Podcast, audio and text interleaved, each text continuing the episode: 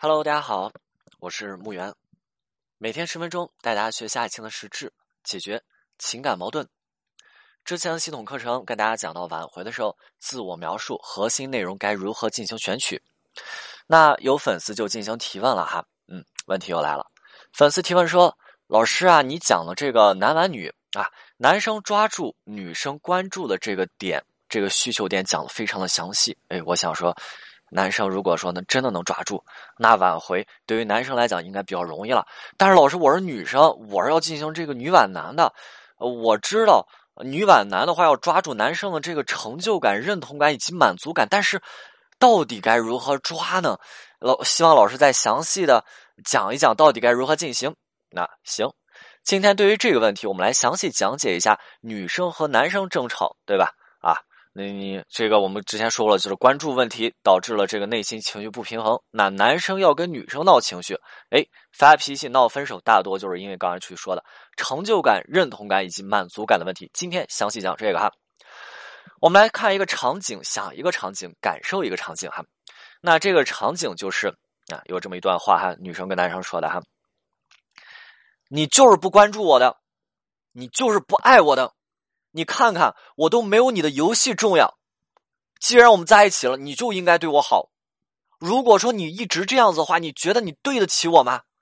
我整天这么在乎你，我整天这么关心你，这样子的话，你对得起你曾经对我的承诺吗？啊，这是一段女生的抱怨哈。呃，对于当下男生和她相处的这个状态，并不满意，所以说对男生有这个抱怨。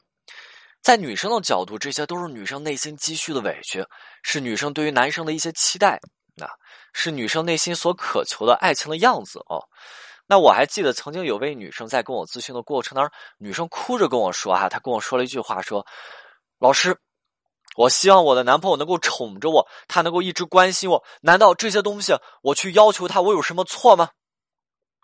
我非常羡慕我爸爸是这么去宠着我妈妈的。我希望我的感情，我能和我的爸爸妈妈们是一样的。啊，一个一个女生哭着哈，嚎啕大哭啊，然后哽咽着啊，就跟我说说这些话。嗯，当时我听了，我也抽了一下鼻子啊。我的回答就是：你所渴望和希望的东西是没有错的。啊，那既然没有错，问题出到哪里呢？还是刚才那段话，刚才那段话哈，他听到男生耳朵里呢。如果说你是当时的男生，女女生正在跟男生说你是当时的男生，你会觉得啊，你会觉得你是付出了吗？你一定会去觉得自己在感情上一定是付出了，但是你的付出全部被女生给否定了。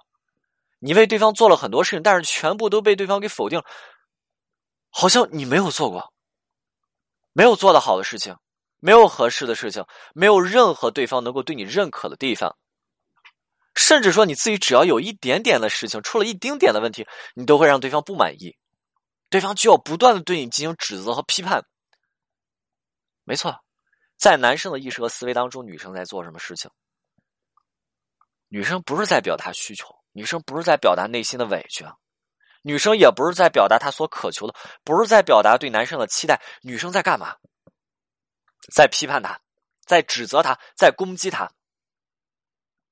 而女生觉得呢，自己只是委屈啊，没错，就像我刚才说的那位女生，那位女生最后的挽回，女生来做挽回的嘛。女生最后的挽回是，有一天晚上，男生给女生打电话，就是现在很多案子都是都特别有意思啊，就是坐着坐着，男生晚上就喝了酒，喝了酒，然后给女生打电话，男生说自己喝醉了，但是醉没醉啊？嗯，这个都有待考证啊。男生就给女生打电话，上来第一句就是：“我今天喝酒了，我喝的有点多。”对吧？然后就跟女生说说，就是后面内容严肃一点啊，严肃一点。对，就是后面内容是，我还想和你在一起，我还想和你再试试。我不知道你是否愿意，但是分开的这段时间，我问过我自己，我舍不得你啊。这是当天晚上聊聊啊，女生一听很高兴啊，又跟男生聊哈，当然又开始干嘛啊？这这这个约法三章。哎，你想跟我试试？那那我给你发消息，你回不回啊？你以前都不回啊？他说回啊。女生说：“你以前都不主动来找我。”他说：“找。”约法三章了嘛？女生开始约法三章哈。然后第二天啊，第二天女生没有等来啊，上午没有等来男生的消息啊，女女生就给男生自己发条消息，还是这么说的啊：“你昨天晚上跟我说过，我给你发消息你会回复我的，你还会主动给我发消息。你是想跟我在一起的，你跟我做出这么多的承诺，你跟我说两个人要再试一试，但是你今天是什么态度？哦，那男生回复的很快哈，男生说对不起，那就还是算了吧。我，然然后女生又哭着来找我，啊，老师，我感觉我我又再一次的伤了我的自尊心啊。我们清楚啊，很多女生在恋爱当中害怕自己付出的过多，从而失去自己的自我，也害怕说自己的气息是弱了哈，对方会不珍惜自己。所以很多女生她们既不是小女生，也不是大女人，她们夹在了两者之间。小女生是什么样子啊？小女生是让男生有这种纯天然的保护欲啊，我想一直去保护她，我怕她受罪，我怕她受到伤害。她真的好单纯啊，小女生。大女人是什么？大女人是可以给男生把后勤打理的是有呃这个井井有条，对吧？是男生的后勤部部长。是让男人不可或缺的大女人，但是现实当中有太多的女生呢，她们既不是小女生，又不是大女人，她们夹在两者中间，夹在了小女生和大女人中间。她们既没有办法让男生提起保护欲，又没有能力去引导自己的爱人，没有办法去打好自己爱情的保卫战。他们只是在做什么？在爱情当中一味的批判、指责、攻击对方的不好，而他们自己同样在一味的委屈。一味的纠结，而这个过程呢，我们就说了，今天的主题叫什么？认同、满足和成就感。所以，男生的认同感、满足和成就感，如果说低的话，一定是在这个过程当中被损害掉了。说了这么多，我们去讲怎么去满足男生的认同感、成就感以及满足感。很简单，还是刚才的案例啊。男生晚上打过电打过电话了啊，第二天男生如果说没有主动发消息，这个时候我们考虑一下，如果说小女人或者说大女啊小女生和大女人他们会怎么去做呢？完全可以柔软的关心男生一句：“昨晚你喝酒了，起床之后一定记得先喝一杯温水，暖暖胃。”这是做什么？回馈男生前一晚情感的爆发呀！看到信息之后，男生看到信息之后，内心是暖洋洋的，所以男生内心的满足感在这个时候是爆棚的，他会去觉得：“哎呦，对吧？昨天晚上我我给你表白一次，表达一次，哎呦，今天这个感觉真好，让我怎么样有往下走下去的劲儿。”舒服开心，所以说相当于说教一般的去批判，去逼着男生陪自己啊！